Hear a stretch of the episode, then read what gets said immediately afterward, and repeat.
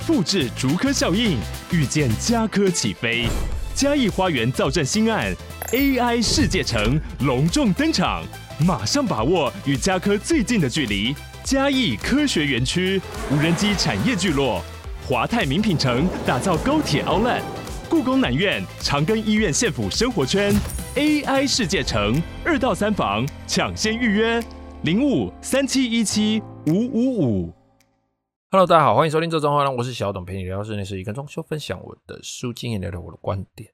很忙，最近真的很忙哦，忙到我们的业主兼听众在昨天见面的时候就问我说。小董啊，你最近是不是真的很忙啊？我说对，很忙。我说啊，你怎么这么觉得？然后我看你 IG 都没有在发文，都没有在发限动。我虽然平常就很少发了，但偶尔还是会发一下废文嘛。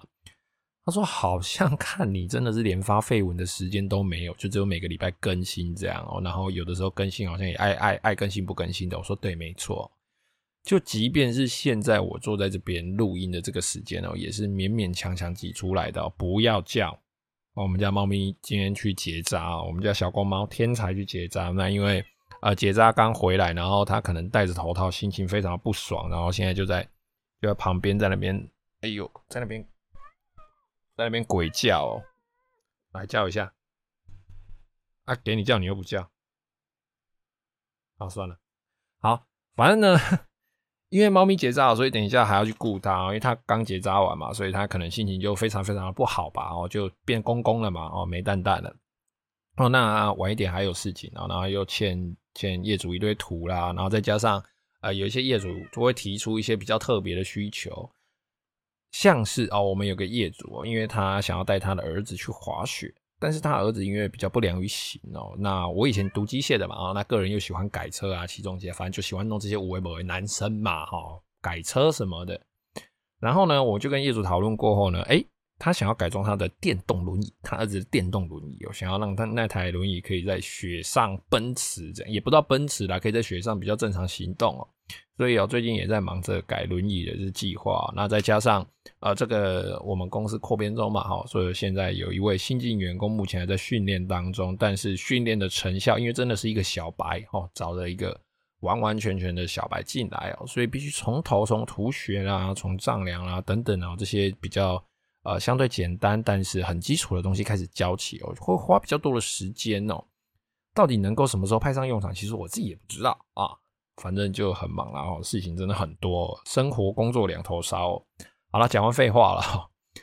今天我们来聊聊装修的一些盲点，也不应该说盲点哦，应该是说装修的一些名词。那这些名词呢，可能会因为哦，他可能是从以前哦老一辈就一直这样子讲，这样子讲，再这样子讲，但是因为都是口头上讲。然后呢，啊，装修这个行业其实到现在都还没有一套呃比较正规的哦，比较正规的，或者是说一个比较公定的，像一些机械制造业，他们有什么 ISO、CNS 的规定嘛？那但是在我们的这个装修业里面，甚至现在都还是附属在这个建筑法以下，所以我们比较没有那种呃比较嗯比较怎么说呢？比较。比较规定比较严谨的一些名词、一些说法，哈，大部分都是呃业界通用、通俗的使用，然后或者是诶这个师傅徒弟口耳相传哦，或者是业主听设计师说、听统包师傅说、听谁说的哦，都是一些用嘴巴上、口头上讲的这些东西哦。但是这些东西呢，讲了，如果你听不明白哦，你不知道他的意思，诶业主会问，那倒还没什么问题。最可怕的是，诶业主听到的意思，他认知的意思跟。我们哦，我们这个施工者讲说不要叫，跟我们呃这个施工者讲出来的这个意思哦，其实是不一样的哦，就会到最后在做的时候，可能就会产生一些一些认知上的落差哦。那更严重、更严重的是呢，哎，业主以为工班跟他说 A 哦，比如说工班跟他说说说了一个名词哦，比如说呃水泥打到见底哦，那这个见底到底是见什么底，并没有去做一个严谨的规范。甚至工班在做的时候根本没有达到见底，可是问题是业主不懂啊，哦，业主不懂，哦，那整个做完之后呢，业主其实就被白嫖了嘛。那如果说后续一些防水啊或瓷砖啊等等哦，一些跟这个工程相关的问题，它再产生一些衍生的问题的话，哎，业主就会求偿无门哦，业主就会觉得说，哎，奇怪，当初不是说怎么样做就没问题吗？为什么你现在这样子做了，那又会产生一些产生一些这些后面的衍生问题呢？这到底是为什么？业主也不懂啊，就会产生这些纠纷哦。所以，我们今天哦，我们就一样照一间房子它翻修的一些大略的顺序哦。每个工种上，其实他们都有一些呃比较容易产生误会，或者是呃因为名词的不同哦，去产生呃误解、认知差异的地方。今天我们就大概来解释一下哦。这些地方，如果说哦你只是稍微一个名词不同而已哦，并不会对比如说时间成本，或是工程成本，或是后续的风险产生什么影响的话，那就倒还好。但最怕的就是。我接下来要讲的这几个，这几个有的时候是工班比较容易偷哦，或者是说我们在做的时候比较容易忽略哦，或者是说业主他比较容易听不懂的一些名词哦。来，第一个哦，就我们在打除的时候，我们的拆除哦，所谓的拆除，基本上就是把我要拆的地方弄掉嘛，我把它打掉啊，拆掉啦，丢掉啦。那有一个叫做打到见底哦，所谓的打到见底是什么意思？所谓的底哦，如果是以 RC 来说，打到见底，基本上就是看到原来原始的这个哦建筑物本体的这个 RC 水泥层哦，就是你要把前面的这个水泥打底的部分也打掉，把这个瓷砖打掉，把这个防水层也打掉，就是打到打到见骨头就对了。但是不是打到露出钢筋哦，是包着钢筋哦。原始你家房子在盖的时候包着钢筋的那一层水泥哦，这是在 RC 的部分，这个叫打到见底。哦，那如果是红砖的部分，砖墙的部分，砖墙的打到见底，基本上就是打把这个水泥打底层打掉，打到你看到原始的红砖墙。哦，不管你是一 B 砖墙、二分之一 B 砖墙，反正你就是打到见到砖墙，这个就叫打到见底。再来第二个哦，水电的部分哦，管路更新哦，或者是诶这个电线重拉，这个我一起讲。好，管路更新呢，如果说你今天是全市的管线都做重配。哦，全市管线都做重配哦，包含这个冷热水哦，它本身的原始的出水口，就如果你是透天的话，就是这个水表前呃水表后啦，哦水表后哦到水塔这一段，然后再从水塔下来到你房子分配到的，不管是冷水或热水。如果是后天的话呢，基本上就是从大楼的水塔下来，你家的进水口那个部分，从那个地方开始重配你的哦整个大楼里面的这个。你家这一层，你这个住户里面所有的冷热水管哦，那当然实际怎么配、怎么施工，依据每一个大楼不同的条件会有不一样的做法哦。哦，这个才是所谓的管线重配哦，这是给水的部分。那排水的部分呢？其实，在大楼其实它会比较难去做重配哦，做整个重新翻修。为什么？因为大楼它都是做吊管哦。所谓吊管的意思呢，就是我家的排水管哦，我家的马桶的粪管哦，是在楼下。他们家的天花板，如果哎、欸，这个这个叫什么？厕所天花板，如果是把这个维修孔打开，其实你是可以看到我家的哦。哦，我家我楼下邻居是可以看到我家的这个排水管的这个管线哦。那个叫吊管，会做一个存水环在那边或总存哦。哦，那这个是因为楼层的高度啊，哈，跟现代的这个工法演进的关系哦。那我们在做冷热水管的这个配管更新的时候，是整段都更新哦。哦，整段都更新，并不是说，哎，有的管线更新，它是在楼板里面的管线哦，因为楼板里面的管线没办法打出来嘛，它包在这个旧的房子它的钢筋跟钢筋中间，所以你基本上是没有办法把它挖出来更新的，所以我们一定都会另辟蹊跷，想办法去墙壁啊，或者是走天花板、走地板，不管，反正就是那一段管线全部都是新的。但是有的人他的管线更新哦，他是做。只有这个弯头，就是它打得到、打得到的部分哦。比如说楼板跟墙壁接的这个弯头的部分，实际上那一段管线整段埋在楼板里面是没有更新的，它只更新出来的这一段哦。哦，这个就原则上不能够叫做整段的管线更新，它应该只是叫管，呃呃，给水管的零件更换哦。比如说更换龙口。哦，就是锁水龙头的那个口哦，或者说更换弯头哦，更换几段的这个冷热水管，它只能算是更新水管哦，它不能算是整个管线整套管线去做更新哦。排水管、粪管也是，而且他们要位移哦，就是像这个马桶管、排水管要位移哦。如果说你是大楼的话，相对它都会比较麻烦一点哦，因为它会牵涉到楼下的这个楼层，或者是你要把你家的厕所垫高哦，这才有办法做。所以在管线更新的部分哦，大家一定要注意，你到底所谓的管线更新是更新到什么样子的程度，这个一定要跟你的工班做一个确认哦，不然他给你报一个啊、这个管线全全户重做好几万块哦，甚至来到十万的等级的这个整个管线重做，结果他只帮你重新做了弯头，帮你重新做了龙口，哦，然后帮你重新做了这个楼板以上的这个管线哦，根本就没有重做哦，那甚至排水管也没有没有去做呃更新哦，只是把上面弯头可能做个位移这样子而已啊，这个东西就一定要问清楚。再来哦，电线更新，电线更新你到底是？做新的电管，包含里面所有的电线，还有你汇流排哦，就这个电箱里面所有的这个零件都换掉，还是说你只是把电线抽换，然后汇流排里面的这个布雷嘎哦，这个乌龙式断路器你并没有去做更新哦，或者是你是沿用旧管，然后只是把电线抽掉换新的而已哦，这些都要问清楚哦，不然很容易就会产生有些人说电电线更新、电路更新，结果。哦，他可能只换了无熔丝断路器哦，电线没有抽换哦。这个我之前案子我有提过一些案例嘛。哦，或者是说，诶，他在抽换的时候，比如说什么线他没有换，诶，两百二的线他觉得不用换。有的人会觉得啊，那个省一下啦，不用换啦。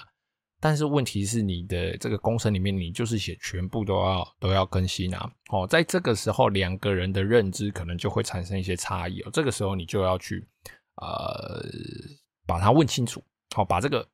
电线到底换到什么程度？是每一支管里面的所有的线都会换，包含弱电、包含信号、包含这个电视天线、网路线、电话线等等这些东西，是不是都会换？还是说你只是单纯的去抽换一些比较大容量的？然后你这个汇流排里面的有没有要换？再来哦，木工哦，这个系统柜的部分哦，木工现在大家说了，哎，所谓的贴木皮、贴木皮，其实木工现在使用的材料，你可以把它理解为哦，你可以把它理解成为。它是一个基底哦，就是这个厚纸板哦。如果你把它理解成它是木头，就是厚纸板的话，厚纸板是一个颜色，但是它外面的皮是一个颜色哦。就像我们的这个诶故事书的封面一样，你拿剪刀把它剪开之后，你看到里面的横断面是白色的，它一样是白色的纸哦。那我们木工的板子也是一样，你把它切开之后，里面可能是夹板，可能是木芯板，但是它外面的这个皮的颜色有可能是。比如说比较酷一点的，有的有可能会印大理石纹，哈，有可能会印一些织布纹，有有一些可能会印各式各样的木皮的这个颜色，哦，木工的材料就把它理解成是这个样子，哦，那木皮上面的这一层皮，现在大致上了哈，大致上我个人把它分成大概有三种，一种就是木皮，传统的木皮，哦，那这种木皮呢，它其实是实木哦，真正的木头去做压的，哦，它可能是先把木头。拼成一个形状，然后再去把它的皮一片一片的刮下来、刨下来，然后再把这一片皮贴到我们的板子上哦，可能夹板、可能木型板，把它贴在上面。哦，那这一层皮呢，它其实本身是真正的木头哦，所以它需要做后续需要做一些护木漆，做一些手续。哦，那有一些皮它是真的是整块的实木去刨下来，然后再贴在这个木芯板上。那另外一种哦，就是拜现在科技进步所赐哦，一些数位印刷的皮，可能是 PVC，可能是 PP，可能是美纳米等等的一些材料。总之，它就是印刷的哦，它是根据实际木头的颜色去做印刷之后，把它贴到这个木芯板，贴到这个甲板上面哦，就是外面的这个颜色是贴上去的啦。那里面的这个甲板啊、木芯板啊，哦，它都是同样的材料，对我们木工来说，它都是同样的材料哦，所以这个东西我们就要去跟。你的业不不，你的设计师或统包问清楚，哎，这个东西我到底是做塑胶皮呀？哈，我到底是做这个印刷的木皮，还是做实木皮？如果做实木皮的话，那它的油漆部分可能就会产生一笔护木漆的费用哦。那如果说我今天是做这个塑胶木皮，做这个 PP 木皮、美耐板也好，等等这些东西，好，这些印刷类的东西，原则上它就不应该有一笔这个护木漆的费用。哦，保护木头这个漆嘛，哦，它不就不应该有这个护木漆的费用？反正等就是这些印刷类等等的啦，哦，包含什么仿大理石纹的这些科技板，哦，美耐板，哦，美奈米，哦，这些科技板都是哦，都是同样的种类，它们基本上它的颜色就是印刷上去的，它本身就是塑胶的，塑胶的不需要再做任何的保护漆的手续。再来哦，就是现在的业主其实比较少机会做到，就是所谓的实木。哦，实木就是它里面哦，它的肚子里面这一块木头，它的肚子里面不像现在木工比较通用的材料，可能是木芯板，没有，它整块就是它是柚木，它就是整块都是柚木哦，所以它的价格会非常非常的高哦。哦，它它里面的这个材质跟它外面表现出来的材质是同一个材质，所以它可以打磨、可以切割，都不用再另外贴皮哦。它不会像是木工的材料，木芯板呢，我今天做门片，我切过四个边之后，这四个边都还要再另外贴皮。如果没有贴的话，我们就会看到它里面的木芯板，看到它里面的夹板。哦，纵使它的正面跟背面都已经有颜色了，但是你切过的断面就没有嘛。哦，所以所以切过的断面就要再啊另外贴皮哦。那美耐板、美耐皿这些东西也是一样的意思哦。美耐板把它贴在，比如说贴在墙壁上、贴在木芯板上、贴在夹板上，它的侧面一定要再做过封边哦，就是找一样的颜色、相近的颜色去把它的边，把这个破掉的地方、破口的地方贴起来。但实木就是不用，实木我不管我去锯切、去刨它。我去锯它，去把它折断，不管我怎么弄，它里面显现出来的颜色，显现出来的花纹，就是我要的颜色的花纹。虽然它的材料费比较贵，但是它不用哦，另外再做封边的这个动作。但是它跟前面有讲到的这个实木刨层的皮一样，它一样要再有一层这个呃护木漆的手续，保护这个木头本身的这个保护漆的手续哦。再来科技板哦，科技板这个东西真的是非常非常的厉害哦。科技板呢，普遍来说，它哎、应该是这样子说了哈。科技板其实我个人的定义呢，它比较算是哎、科技先进哦，就是除了传统木芯板，除了传统实木哦这些比较常用的材料的另外一个板子的表现，它可能是呃这个玻璃纤维。哦，或者是一些，比如说像发泡板，那它利用各式各样的印刷技术、喷墨技术，把药的颜色，哦，甚至这个墨的材料上面的这个保护层，哦，可能是镜面的，或者是高反光的，可以仿出呃抛光的大理石的面啊，可以仿出一些镜面板啊，哦，可以仿出一些镀钛的，啊，甚至连镀钛的板子，哦，我个人都比较把它喜，哎，我个人都比较喜欢把它归类在这个系统，哎，这个烤药。把它 归类在这个科技板的部分了，因为它就是由高科技所发展的这种比较特别材质的这个板子哦。那这种板子哦，它一样哦，它经过切割、经过拼装之后呢，其实它会产生一些边。那这些边要不要做收边？要不要做一些啊额外加价的一些动作？这些都必须要跟你的设计师或者同胞问清楚哦。即便你去了解一下工法也好，那让他知道说，哎，我知道这个东西可能会产生额外的费用，或者是哎。这个封边或者是这个呃缝，你会另外做处理哦，才不会有的做一做之后，哎，大面积看起来，哎，这个电视墙很漂亮啊，可是你近看有很多缝，哎，这个时候业主就会来跟工班 argue 说，哎，为什么这个缝你没有办法处理啊？工班就说，不啊，这本地的那走啊，哎，啊，本地的那走，你哪不被搞到工，这类，哎哎，会会会产生这个缝，哎哎，我这旁，哦，那你没有去告知业主，那这个时候就产生一个认知落差了嘛？业主认为他的墙面应该是无缝的，但是工班会觉得说。不可能无缝啊！我一块板子他妈就是四乘八，我就四八的板子就这么大啊！你这个电视墙妈的七八尺、八九尺，我到底怎么做？哦，这个时候就会产生的这个认知落差，其实就是源自于一开始你并没有跟业主讲清楚，说，哎，这个工法可能会有一些缝隙，可能会有一些接缝哦，或者是你接缝，如果你要另外处理哦，是不是要另外收费做无缝做美容，或或者是其他的填缝材等等之类的？哦，那业主呢，可能也会觉得说，哎呦。啊，这一片这么大片，其实业主大概自己自己稍微想一下了哦，你的电视墙这么大一片，怎么想都不可能是整块板子搬上来直接贴嘛，它一定是切成好几个小块去拼接嘛。哦，那拼接的部分是不是会有缝？哦，那这个缝是不是会另外做收费，会另外做啊、一些表面处理？这个我觉得就是大家应该要问清楚、讲清楚哦。再来还有系统柜系统板哦，系统柜系统板常常就是啊、五金的部分，然后比如说啊我这个是不锈钢，但是它是全部都是不锈钢嘛。哦，还是说它只是部分的轨道或部分的拉篮是不锈钢？因为有一些五金哦，有一些五金它其实并没有做不锈钢的，或者是说它只有部分的零件是不锈钢，这个东西要问清楚。然后系统板的这个表面材，哦，就是它外面的这个颜色啦，跟刚刚我提到的这个这个喷墨印刷的这个塑胶木皮啦，或是美耐板一样的意思，它表面的东西也是印上去的，所以你不能够。应该是说比较少能够去直接要求一般的系统厂商用一般的做法，然后去呈现一个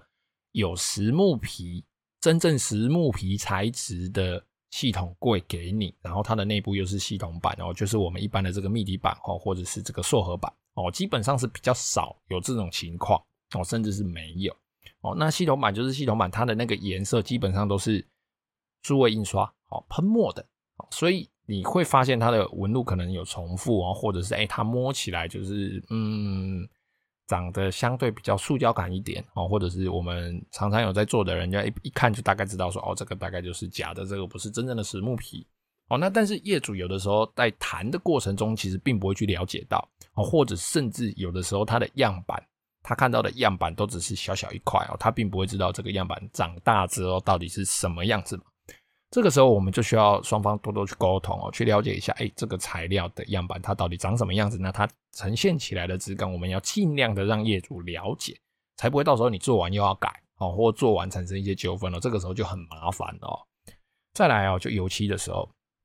哦，油漆哦，大家最常听到的这个喷漆跟烤漆哦，冷烤漆，其实喷漆跟烤漆是两个完全不一样的东西。喷漆是一个动作，我水泥漆一样可以做喷的。哦，那我这个油性漆一样可以做喷的。那我的烤漆的部分，原则上，哦，我们所谓特别会去指定跟油漆工班指定说要做烤漆，就是这个漆料里面一定会加硬化剂。哦，它做完之后，它的这个表面会比较硬，比较呃平滑。我所所谓的平滑，不是光滑，不是会反光哦，它可能是雾面的哦，但是它就是会相对比较平滑。那做烤漆，它的单价都会比较高。为什么？因为它要在呃这个烤漆之前、哦，它需要做过很多道很多道这个打磨跟填补的这个动作。所以如果说你的这个烤漆哦，它前面的这个手续没有做好，哎，喷开的，跟它晒，然后是这里一个洞，那里一个洞，那个喷上去之后瑕疵都会非常非常的明显哦。如果你再打光下去的话，那个都见光死哦。但是喷漆它其实只是一个施工的手法。我家里的墙壁哦，就是简单透批过两次哦，简单的批土有稍微打磨过两次，可不可以喷？可以喷，只是一样啊，喷上去这个瑕疵就会比较明显哦。所以喷漆跟烤漆，它们主要是漆料不一样，用的地方不一样。然后喷漆是一个动作，烤漆呃，严格上严格上来分类的话，它应该算是一种材质的制作方式哦。那我刚刚有提到这个透批哦，哦提到这个整底透批皮头的部分哦。一般我们在做这个新成屋哦，如果说业主并没有特别要求的话，我会跟业主解释说，哎，这个你家里这个油漆啊，哦，如果你愿意多花经费在油漆上面，你觉得这个油漆真的很丑，那个有的光打下来哦，坎坎坷坷啦哦，比这个青春期的男生脸上的痘疤还要严重，来了一个洞，左一个洞，右一个洞，然后刷痕啊，各式各样啊，因为建商在做的时候，他们成本比较压得比较低，所以他们。啊、呃，一般的油漆都比较粗糙一点哦，所以呃，有的业主看不过去嘛，哦，他就必须要多花钱来做透批。所谓的透批，就像女生在打粉底一样，我需要把土再重新补过，甚至把旧的漆铲掉哦，重新补过、磨过、再补、再磨，然后再上漆。那这个上漆，如果说这个底都已经打成这个样子，大部分我们都会用喷的哦，这个乳胶漆或水泥漆，我们就是用喷的。哦，这个就是所谓的重新做打底、重新做透批的意思。那一般的整底哦，尤其一般的整底，就只是把旧有的油漆哦，它怎么多丑我不管哦，我就是稍微再批过，土再整过，整到我觉得平了，我就刷上去或喷上去这样子而已。哦，那就是一般的。那更简单的哦，就是像我们现在在做大部分的人哦，我家新城屋弄好了。我只有新做矽酸钙的部分哦，或者是一些有破坏到的部分，我才会或或是我要做跳色哦，那个地方灯光会打，我们才会去做呃这个比较完整的流程哦，比较完整的流程就是从打呃透皮 P 图到打磨到 P 图再打磨上底漆，然后再上面漆等等哦，不管几道啊，就只有新做的地方会有比较完整的流程。那一般它旧的墙壁它都已经上完漆了嘛，我们基本上只会去更改它的颜色，就是把这个漆料再喷上去，哦，或者是再漆上去，把它漆成我们跟业主谈好的这个颜色。它的费用比较低哦，那它只是改一个颜色，或甚至连颜色都不改，只是把它漆一漆变得比较新。因为在施作的过程中难免会有磕碰嘛，哦，难免会有一些擦撞啊，或者是弄脏啊。当然大的洞我们会补起来，哦，擦到比较明显的痕迹会补起来，但是有。这个建商他们所造成的一些损伤，建商那边啊，或者是说他们补的不是那么好的地方哦，一些泡泡啦、粗粗的地方啦，哈，或者是很严重的刷痕啊，面积真的很大的话，我们也不会去补，因为我补一个小面积，旁边的旁边的这个这个刷痕比较明显哈，或者是旁边瑕疵比较明显，我补的那个地方看起来会特别光滑哦，它会很明显挤压的下，所以这个东西我们大部分就不会特别去做修补，要补你就是整间都做透皮。哦，不会单纯只修补一个，比如说，呃，三十公分大小的地方，这这种这种情况其实相对比较少见哦，除非它瑕疵就那个地方特别明显哦。哦，以上呢就是我们在装修期间，哦，以上在装修期间我们可能会诶谈到哦，或者是做到比较容易产生一些认知差异跟纠纷的地方哦。好了，讲一讲又快半个小时了哦。好了。今天节目就先到这边了，我要去照顾我家的猫了，刚刚在那边哀哀叫。